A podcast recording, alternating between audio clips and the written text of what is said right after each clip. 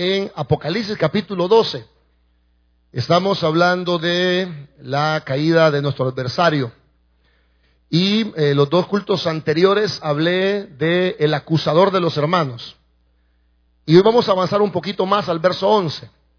Quiero que vayamos a Apocalipsis 12 y veamos por favor el verso número 11. Y vamos a darnos cuenta en ese versículo 11 que los cristianos podemos vencer a Satanás. ¿Sí? Y este versículo nos muestra la manera de vencerlo. Vamos a encontrar en este versículo 11 tres maneras de vencer al diablo. Nos vamos a dar cuenta que la primera es la sangre del cordero. ¿Qué significa eso, pastor? Bueno, que el sacrificio de Jesús deja sin ningún argumento a las acusaciones del diablo. Porque una cosa que hace el diablo es acusarnos a nosotros. Y eso nos hace sentir mal, nos derrota, nos baja la moral. Más cuando la gente contribuye, va. Vos sos un gran hipócrita, mira, y ahí en la iglesia, en la iglesia va a agarrar fuego cuando vos llegues. A una hermana le dijeron, vos lo que necesitas es un, es un exorcismo, le dijeron. Bueno, primer arma contra el diablo, la sangre del cordero. Amén. Vamos a darnos cuenta, en segundo lugar, que el testimonio de la palabra de Dios es la segunda arma contra el diablo, es decir, el mensaje de Jesús, el mantenernos firmes en lo que Jesús ha dicho.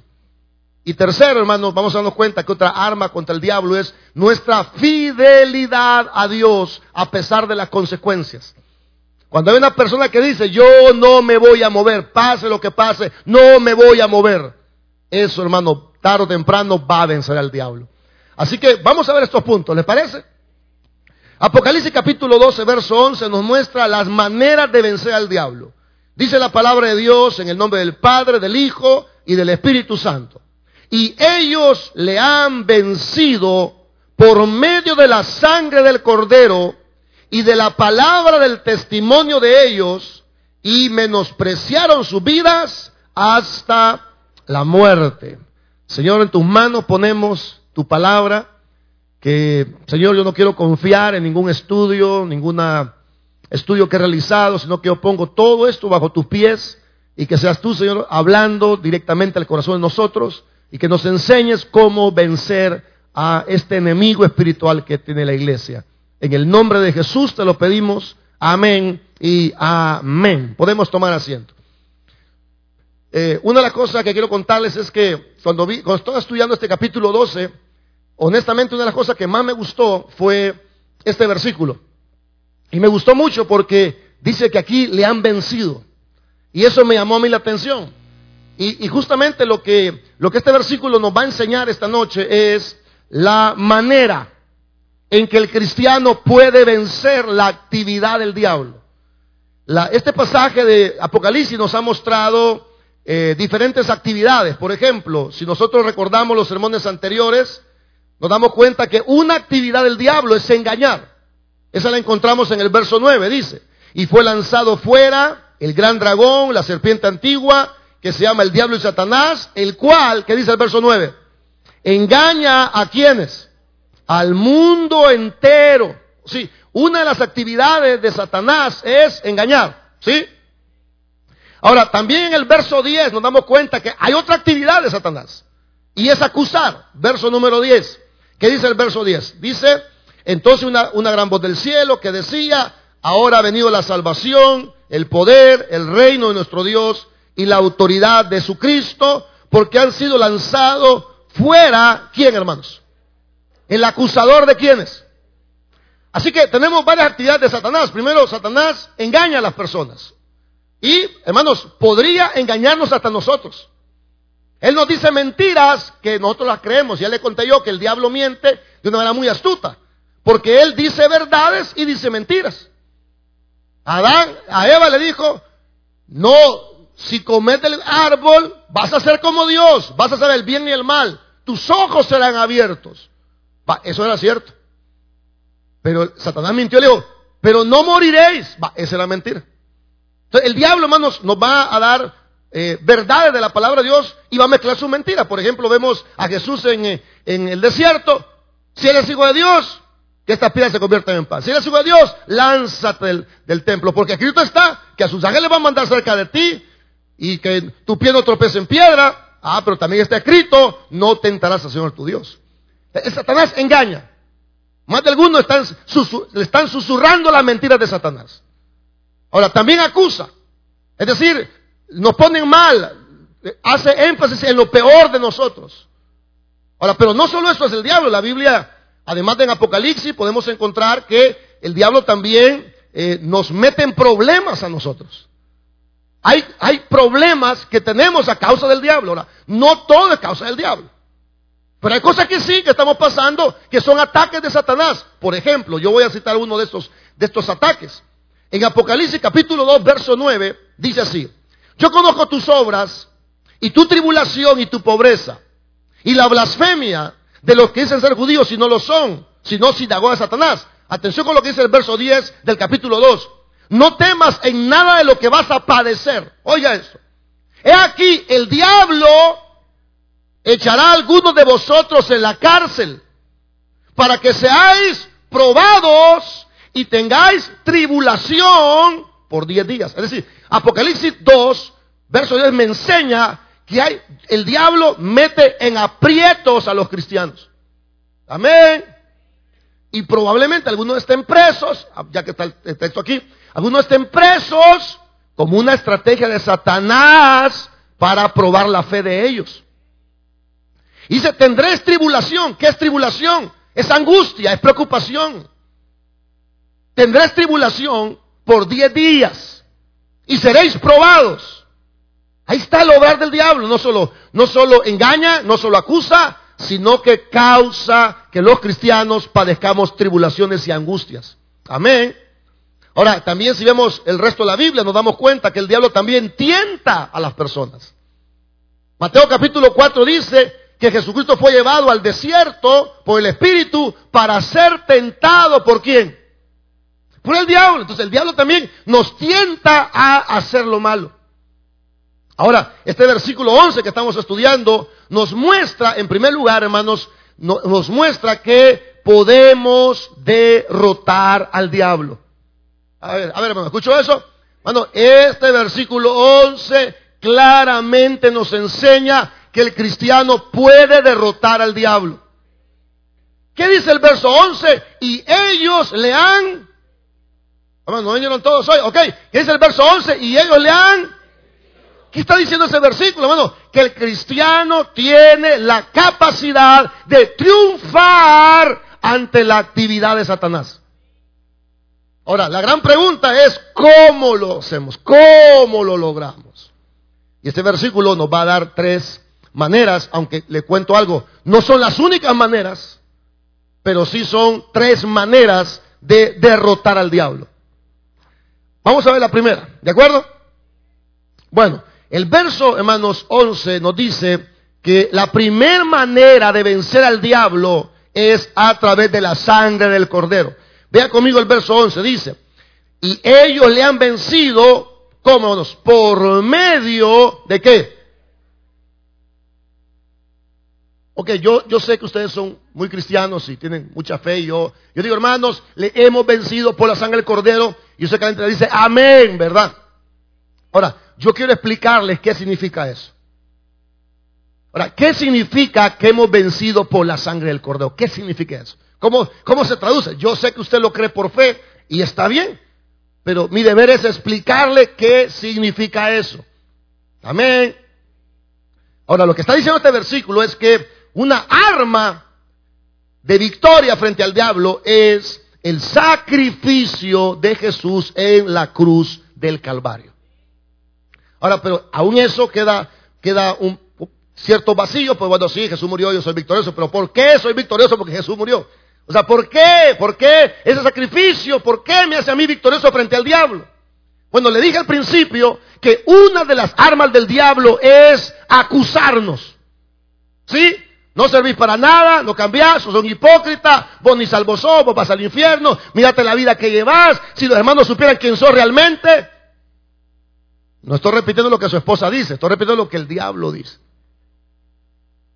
No estoy repitiendo lo que su esposo dice, estoy repitiendo lo que el diablo dice. Y el diablo ocupa, en algún momento ocupará a los miembros de nuestra propia familia. La Biblia dice, y los enemigos serán los de tu propia casa. ¿Han venido, hermanos? Ok, ¿por qué dice la Biblia que la sangre del cordero nos da victoria frente a Satanás? ¿Por qué yo estoy diciendo que el sacrificio de Cristo da victoria? Bueno, porque, atención, para las orejas, hermano, porque el sacrificio de Jesucristo anula cualquier acusación que el diablo quiera hacernos. ¿Puedo darle un fuerte aplauso al Señor por su sacrificio? Amén. Bueno, quiero decirle algo. Bueno, a veces la gente nos critica y tienen razón. A ver, hermano, ¿están aquí? O sea, sí, a veces la regamos y la gente tiene razón de decir lo que dice. ¿Estamos de acuerdo? ¿Podemos ser honestos? Ok, ok. Pero ellos tampoco son jueces de nosotros. O sea, sí tiene razón, no hemos cambiado. A veces somos un poco de hipócritas, somos mentirosos, algunos tienen las mismas mañas. Está bien, está bien, está bien. Pero esa gente que habla de nosotros, a veces ellos ni se congregan, hermano, por ejemplo. Ellos ni el culto vienen. Pero igual, ellos no, ellos no, ni ellos ni el diablo puede acusarnos. Porque el sacrificio de Jesús deja sin argumento a cualquier acusación que el diablo quiera hacernos. Yo quiero decir algo, si el diablo usted lo acusa de que usted no cambie, que usted es un hipócrita, que a engañarse va, que usted lo que necesita es un exorcismo, que la iglesia va a dar a fuego cuando usted entra a la iglesia. Bueno, yo quiero decir algo, el sacrificio de Jesús deja sin argumentos a cualquier acusación que el diablo quiera hacernos. Y Pablo sabía esto. Por eso Pablo, hermanos, en la carta a los romanos, que es una carta doctrinal de mucha enseñanza, Pablo en el capítulo 8 dice esto. ¿Quién acusará a los escogidos de Dios? ¿Sabe qué está diciendo Pablo? Si Dios mismo fue quien nos ha escogido, hermanos. O sea, usted no está aquí porque usted dijo, yo voy a creer. No, hermano. Usted está aquí porque Dios en su gracia y su misericordia lo ha escogido para la vida eterna. Amén. Oiga, fue Dios quien nos escogió. No es usted, perdóneme. No, yo levanto la mano, vida esa. Todo eso es la obra de la gracia de Dios. Ahora, Pablo dice, ¿quién va a acusar si Dios mismo nos ha elegido? ¿Quién puede acusarnos si Dios mismo nos ha justificado? Eso dice Romanos 8:33. Él, no yo, Él hizo todo para ponerme a mí y a usted en una relación correcta con Él. Por eso la Biblia dice, de tal manera amó Dios. Fue Dios, hermanos, el que hizo todo para que nosotros fuéramos salvos. Así que cuando aquí dice la sangre del cordero, está diciendo que el sacrificio de Cristo anula cualquier acusación que el diablo quiera hacernos. Por, primero, porque Dios nos ha escogido. Amén. Ahora, Pablo, después de mencionar a Dios, en Romanos 8:33, en Romanos 8:34 menciona a Cristo. Y Pablo dice esto, ¿quién es el que condenará? Si Cristo es el que murió, el que también resucitó, el que además intercede por nosotros de día y de noche.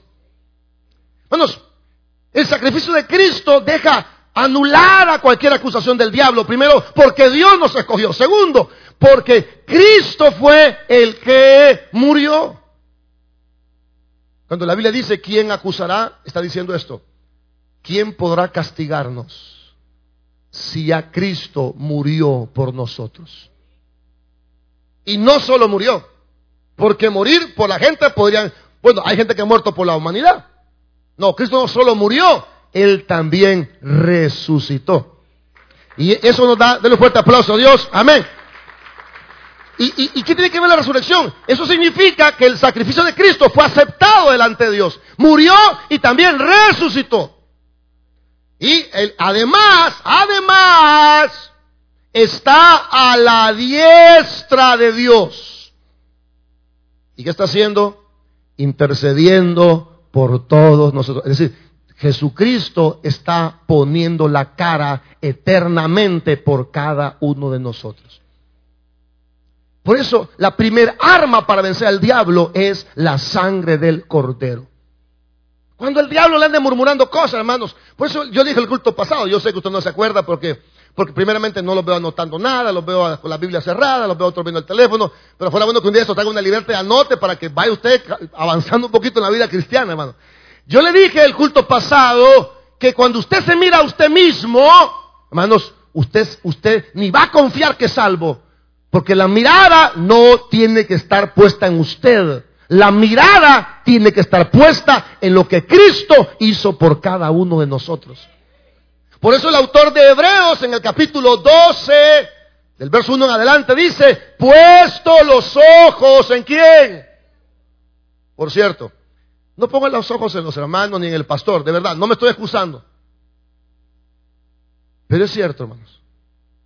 Su negocio no es conmigo. No me estoy excusando. Usted sabe que yo soy un pastor responsable con mi vida y mi conducta y con todo lo que yo hago. Trato de ser responsable. O sea que los que me conocen saben que no me estoy excusando. Simplemente yo quiero que le quede claro que su negocio no es conmigo. Su negocio es con el Señor. Hermanos, tampoco su negocio es con los hermanos. Porque hay gente que se siente desanimada. Ay, fíjate, un hermano me bajó. Bueno, primeramente póngase buzo. No, en serio se lo digo. A ver, las mujeres que están dormidas. A ver, mujeres, no todo el que viene a la iglesia es hermano.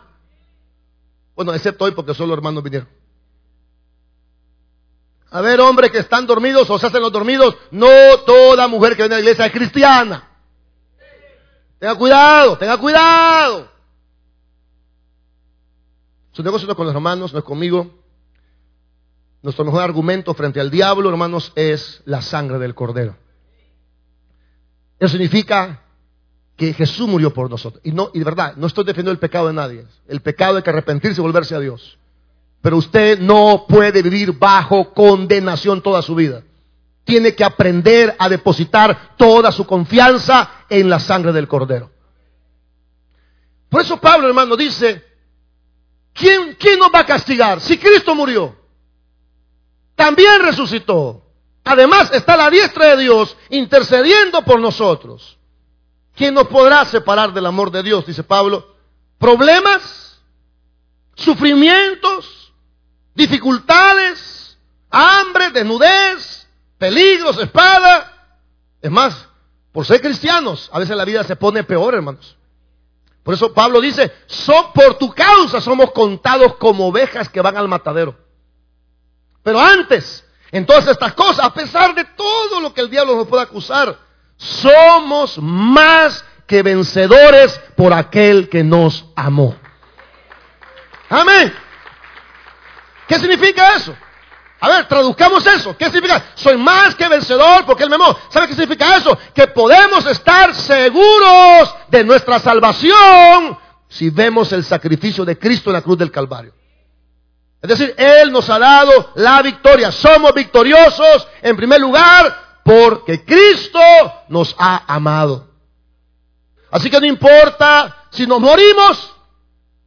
Pablo dice, ni la muerte, ni la vida, ni los ángeles y principados, hablando de los demonios, ni, tus temores de ahora, ni tus preocupaciones de mañana, ni lo alto, ni lo profundo, ninguna cosa creada nos puede separar del amor de Dios que es en Cristo Jesús, Señor nuestro.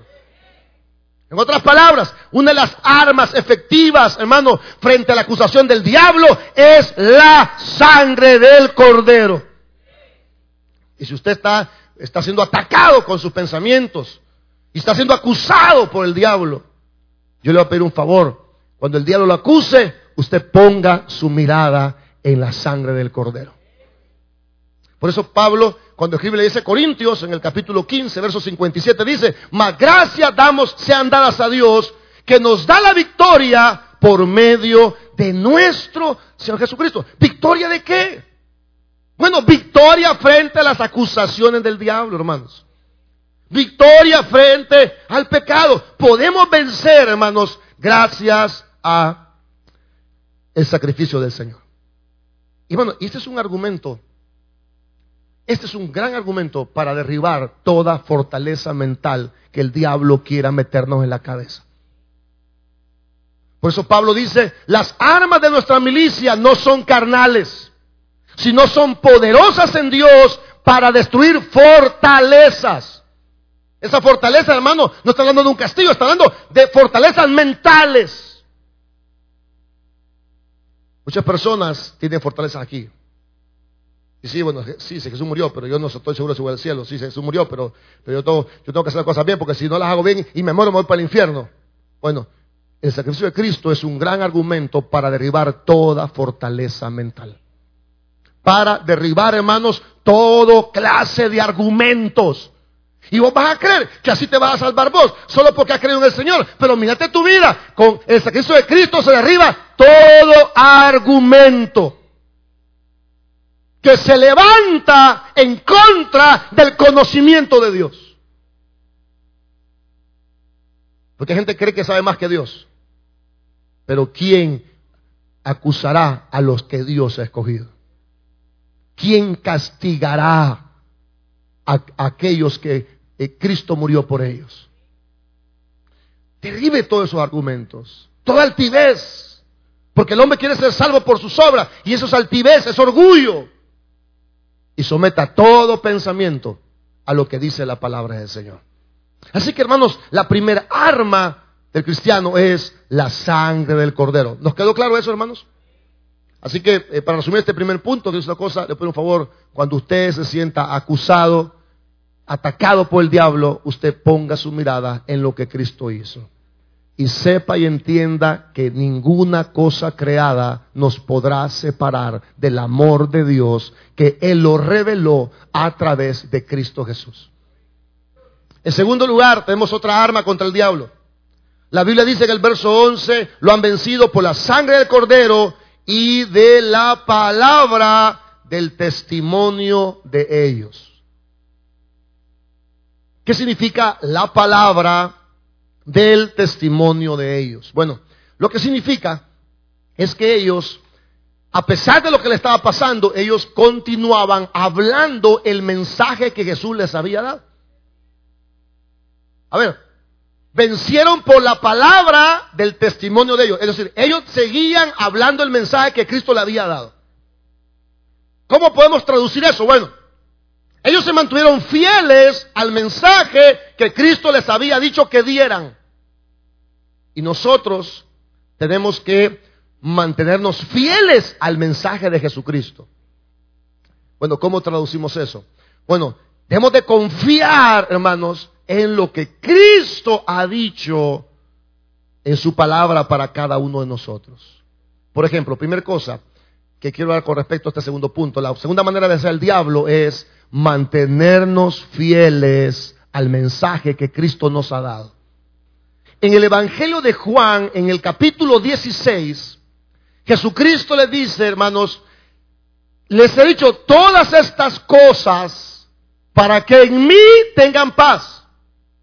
En el mundo van a tener aflicciones. Por cierto, hermano, no se sorprenda cuando usted esté en tribulación. No se sorprenda. Jesucristo dijo, en el mundo van a tener preocupaciones, aflicciones, tristezas, pruebas, angustia.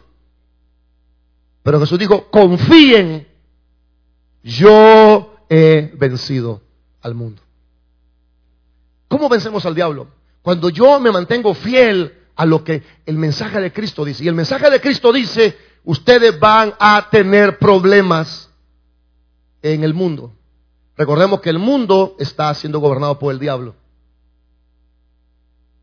Y yo no quiero echarle toda la culpa al diablo, pero hay muchas cosas que ustedes están sufriendo porque son pruebas y angustias que el diablo les ha puesto a ustedes.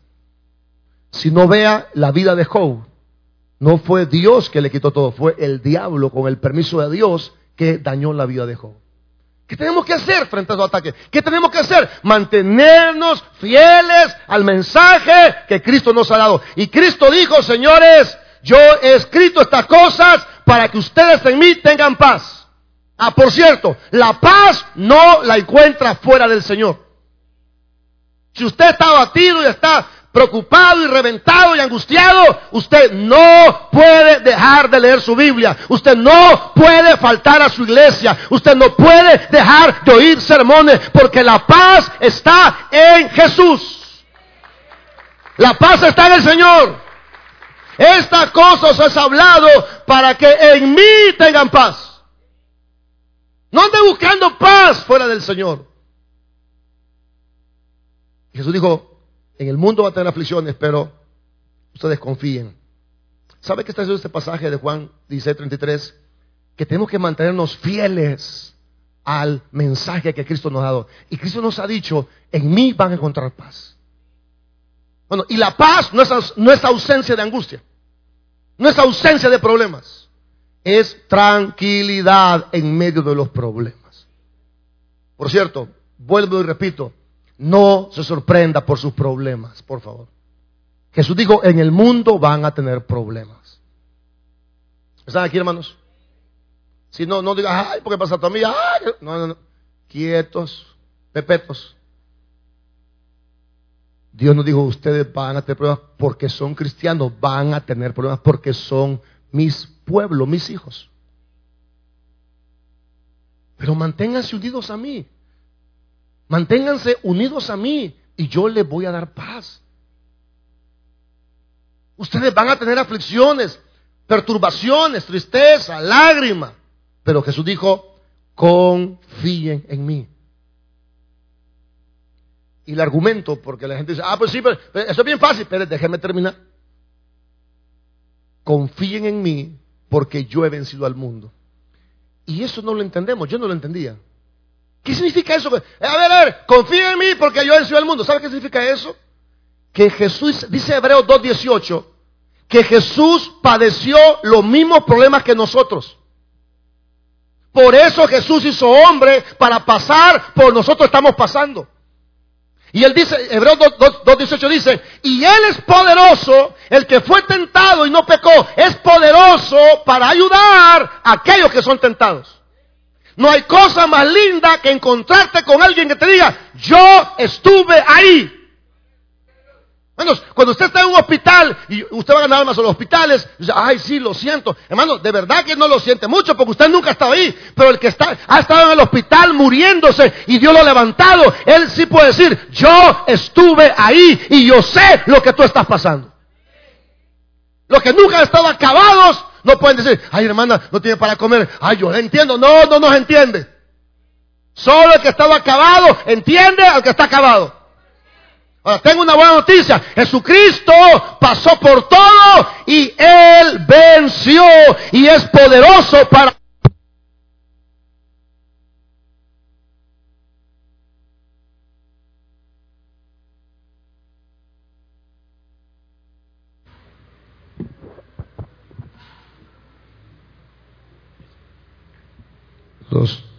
son baterías sin carga. Pero le voy a echar la culpa al diablo. Ok, a este hay que bajarle, bájale, hermano, porque este está muy fuerte. Este, este, este micrófono es cuando es una voz de 20 años. Eh, esta la pastoral, esta la del viejo. Bueno, segunda arma para vencer al diablo. El testimonio de la palabra de Dios. ¿Qué significa eso? Que los cristianos se mantuvieron fieles al mensaje que Cristo les había dado. Y una de las cosas que Cristo dijo fue, ustedes van a tener angustias pero confíen, porque yo he vencido al mundo. ¿Qué significa eso? Ahí estamos bien. Él pasó por donde usted está pasando. Y no hay cosa más linda, hermanos, que alguien que ya pasó por ahí le ayude a usted a pasar por donde usted está pasando. ¿Y sabe qué? Jesús pasó por ahí y venció. El Señor nos puede ayudar a todos nosotros a salir victoriosos de todas las tribulaciones que ahora estamos pasando. Porque él estuvo ahí. Al pastor, un pastor eh, amigo mío, se le murió la esposa. Él quedó resentido con, con, Dios a causa de la esposa. Hoy lo entiendo mejor que nadie. Me dice, mire, mi esposa tenía 40, ¿cuántos años? 44 años. Hoy mi esposa tiene 44. Yo, hoy entiendo a qué edad se murió la esposa del pastor. Hoy entiendo todo el dolor que pudo sentir el pastor. Y lo invitaron una vez a, un congreso, a un campamento. Dijo, ah, voy a ir, dijo. Y, el pastor que estaba predicando dijo, bueno, hermanos, vamos a abrir Juan 3.16. Y como el pastor es teólogo, es, eh, eh, es, licenciado en teología y, y es pastor, dijo, ¿qué me va a enseñar a mí Juan 3.16? Y dice, hermano, que en Juan 3.16 Dios le enseñó que si alguien puede entender la pérdida de un ser querido, ese es Dios. Porque Dios también perdió a su Hijo. Hermanos, Jesucristo se hizo hombre para pasar por donde nosotros pasamos y vencer, para luego ayudarnos a nosotros a pasar por donde estamos pasando y salir victoriosos. Por eso la Biblia dice que en Cristo somos más que vencedores. Tenemos que mantenernos fieles a ese testimonio de la palabra. Tenemos que mantenernos fieles, hermanos, a esa promesa de que Dios nos va a ayudar. Por eso cuando Pablo escribe a los Efesios, le dice, ustedes Efesios, pónganse, no una parte, pónganse toda la armadura de Dios. Para que estén firmes en el día malo. Primera cosa, ciñanse de la verdad. ¿De qué verdad está hablando? De la verdad de la palabra de Dios. ¿Quiere usted encontrar victoria frente al diablo? Manténgase fiel a lo que la palabra dice. Y la palabra dice, confíen porque yo he vencido al mundo. Eso dice la palabra de Dios. Amén. Cíñese. Oh, pastor, pero no aguanta. Cíñete. Oh, pero esto es demasiado. Cíñete a la palabra. Y la palabra dice que Él venció y es poderoso para ayudar a aquel que está pasando por problemas. Se lo voy a traducir. Si usted se queda ahí buscando a Dios, de que salimos, salimos, porque Cristo venció al mundo. Denle un fuerte aplauso a Dios. Amén. Cíñase de la verdad. No sé cuántos han dado ceñidos. Yo me compré eh, una faja para hombres. Sabía que iban a hacer esta actitud. Pero las mujeres me entienden. Y me la compré porque estaba muy panzón. Qué incómodo la faja, hermano. Uno le hace, plac. Yo cuando veo a las hermanas que le hacen así, ah, anda faja, digo. Yo sé lo que siente. Ceñirse los lomos es ponerse una faja. Pero la faja no es aquí, en, la, en la barriguita. La faja es en el entendimiento. O sea, usted tiene que meterse al molde de la palabra de Dios. Es incómodo. Sofoca. Uno se la quiere quitar a mitad del camino. Dice, ¿quiere meterse firme hasta el diablo? Cíñanse la cabeza con la palabra de verdad. Y la verdad nos enseña que podemos confiar en el Señor, porque Él ya pasó, por nosotros estamos, Él venció y Él nos va a ayudar a todos a salir de cualquier problema en el cual nos encontremos esta noche. Yo no estoy en sus zapatos, pero Cristo sí estuvo en sus zapatos. Yo no puedo entender muchas cosas de ustedes, ni ustedes de mí. Porque yo no estoy ahí. Bueno, por ejemplo, Jesús fue traicionado por Judas. Yo no, yo no, sé qué es eso. Sí, me han traicionado algunos, pues, pero no, eran tan amigos, pues. Y no me han traicionado dándome un beso. A mí me han dicho, ya no voy a llegar. Dios le bendiga, pastor. Dame un beso. Pastor, lo quiero, pero ya me voy. Bueno, los que lo han traicionado, Jesús sabe la traición. Jesús sabe de las injusticias. Jesús sabe de las burlas. Si eres hijo de Dios, ¿por qué no te bajas de esa cruz? Jesús sabe de las calumnias. Este es hijo del diablo. Este es hijo de fornicación. Él sabe, lo escupieron. Aléjalo la barba. A lo vituperaron. Él pasó, hermanos, eh, problemas de toda índole. Tentaciones, vaya, tentaciones. Jesucristo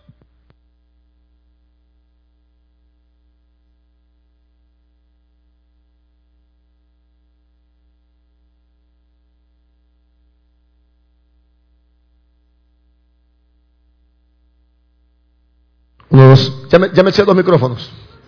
Pero sin batería, la batería está mala. ¿Y sabe qué pasa, hermanos? Que yo creo que sí la cargaron bien, pero yo grito demasiado, entonces eso jala energía. Una, o es el diablo, hermanos. Que le estoy dando a usted herramientas para que usted también venza toda actividad del diablo sobre su vida y sobre su familia. Amén. Manténgase fiel al testimonio de la palabra. Efesios dice, hermanos, ciñanse su entendimiento con la verdad. Pónganse la coraza de justicia, cúbranse con la justicia de Cristo, no con la de ustedes. Amén. Póngase el, calzado del Evangelio de la paz. Prediquemos la palabra de Dios. Tomen el escudo de la fe. Confíen en la palabra de Dios. Tomen el yelmo de la salvación. Es decir, cúbranse con la salvación del Señor. Y tomen la espada del Espíritu, que es la palabra de Dios. Orando en todo tiempo. Con toda oración y súplica en el Espíritu. Velando en ello con toda perseverancia. ¿Qué le estoy diciendo, hermanos, esta noche? Ahí estamos bien, hermanos, estoy, yo estoy bien. ¿Qué le estoy diciendo esta noche a usted?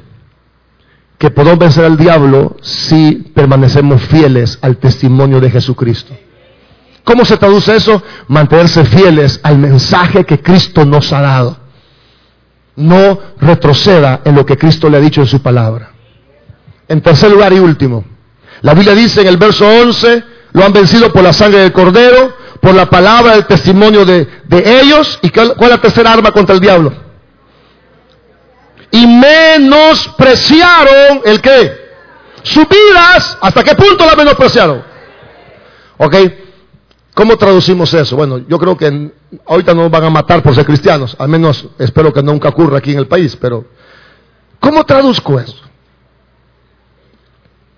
¿Saben que una manera de traducir esto es manténgase leal al servicio de Dios sin importar las consecuencias. Oiga eso, oiga eso. Vamos, manténgase leal al servicio de Dios sin importar las consecuencias. Porque el diablo nos quiere meter miedo. El diablo quiere meternos miedo, quiere que retrocedamos, pero manténgase fiel al servicio de Cristo. Y la Biblia dice, y el diablo huirá de nosotros. Eso es lo que dice la palabra de Dios. Menospreciaron su vida. ¿Qué significa eso? Que no les importó nada. Ellos se mantuvieron leales al servicio a Dios. Muchos de ustedes han dejado de servir porque el diablo los asustó con el petate del muerto. Y es por eso que el diablo los tiene, en derrota. Porque usted no mantuvo lealtad al servicio a Dios a pesar de las consecuencias. Mire hermano, si usted es un servidor y todo le va mal, manténgase leal al servicio de Dios a pesar de las consecuencias. Tarde o temprano el diablo lo va a tener que dejar. La Biblia dice, sométanse a Dios, resistan al diablo y el diablo lo va a dejar en paz por un tiempo. Pero usted empieza a servir y la cosa empieza a estar mal y se le acaba la comida, el trabajo, la salud. Ah, pues ya no sirvo. Manténgase leal al servicio de Cristo sin importar las consecuencias. Eso significa este pasaje. Menospreciaron sus vidas. Significa no vamos a dejar de servir, no importa que nos maten. Y de esa manera lo vencieron. Honestamente sí mataron algunos. Honestamente sí murieron cristianos, pero murieron en victoria. Porque ni la muerte, ni la vida, nada nos puede separar del amor de Dios.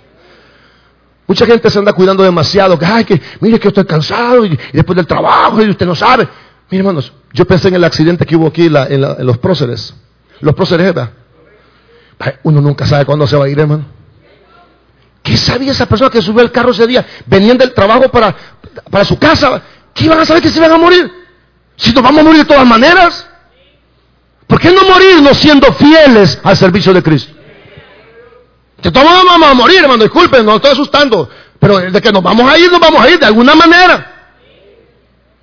Hay usted, pastor, que anda en moto, tenga cuidado. Hermano, cuando Dios quiere despacharlo uno, a pie puede andar y lo va a despachar.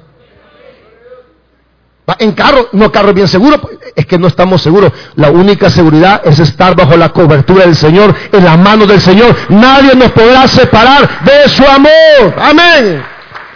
¿Qué es menospreciar? ¿Qué es menospreciar la vida? Es mantenerse fiel al servicio de Cristo sin importar las consecuencias. Hay gente que se va a poner, hay problemas, va a venir enfermedades, problemas de salud, económicos, eh, tantas cosas. Pero que le importe más Cristo que su propia vida. Manténgase firme. Manténgase firme. A veces pasa una cosita y ya no vienen ustedes. ¿Y por qué es que esto deprimido? Por eso el diablo los agarra, hermano, y le pega una grande mangoneada, una grande restregada. Y usted que no ha leído, sométanse a Dios. Busque a Dios, hombre. Resistan al diablo, pues no me voy a mover, no me voy a mover, no me voy a mover, aquí voy a estar. Aunque me maten, aquí voy a estar. Y él se va a ir. Usted sabe mi problema del estómago, que es un gran nervioso yo.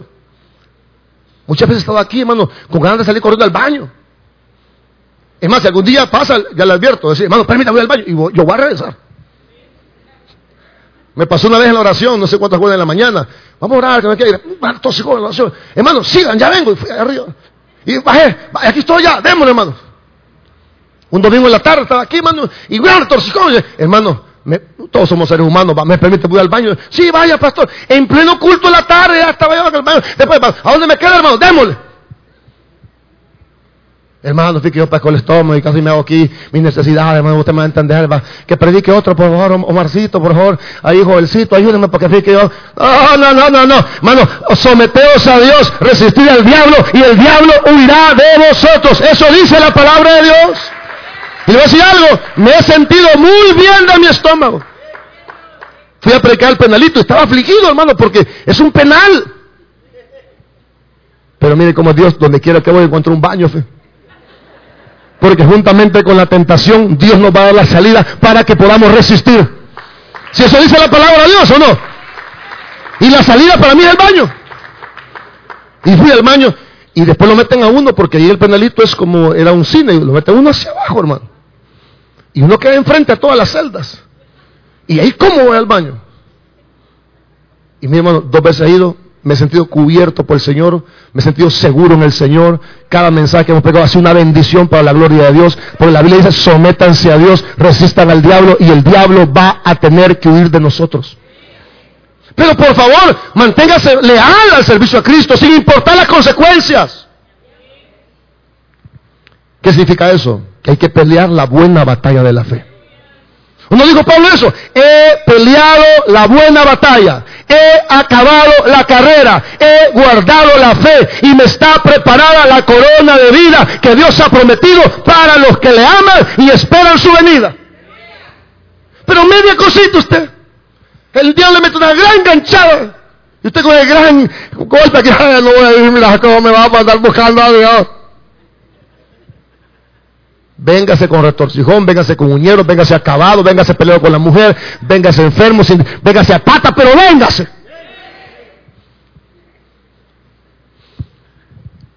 Y de esa manera vencieron los cristianos del, del Nuevo Testamento. Ellos le han vencido por la sangre del Cordero, por el testimonio de la palabra y porque menospreciaron sus vidas. Es decir, fue más importante, pero ser leal que su propia vida. Hermano, ahí están las armas para que usted venza. Podemos vencer al diablo. Démosle un fuerte aplauso al Señor.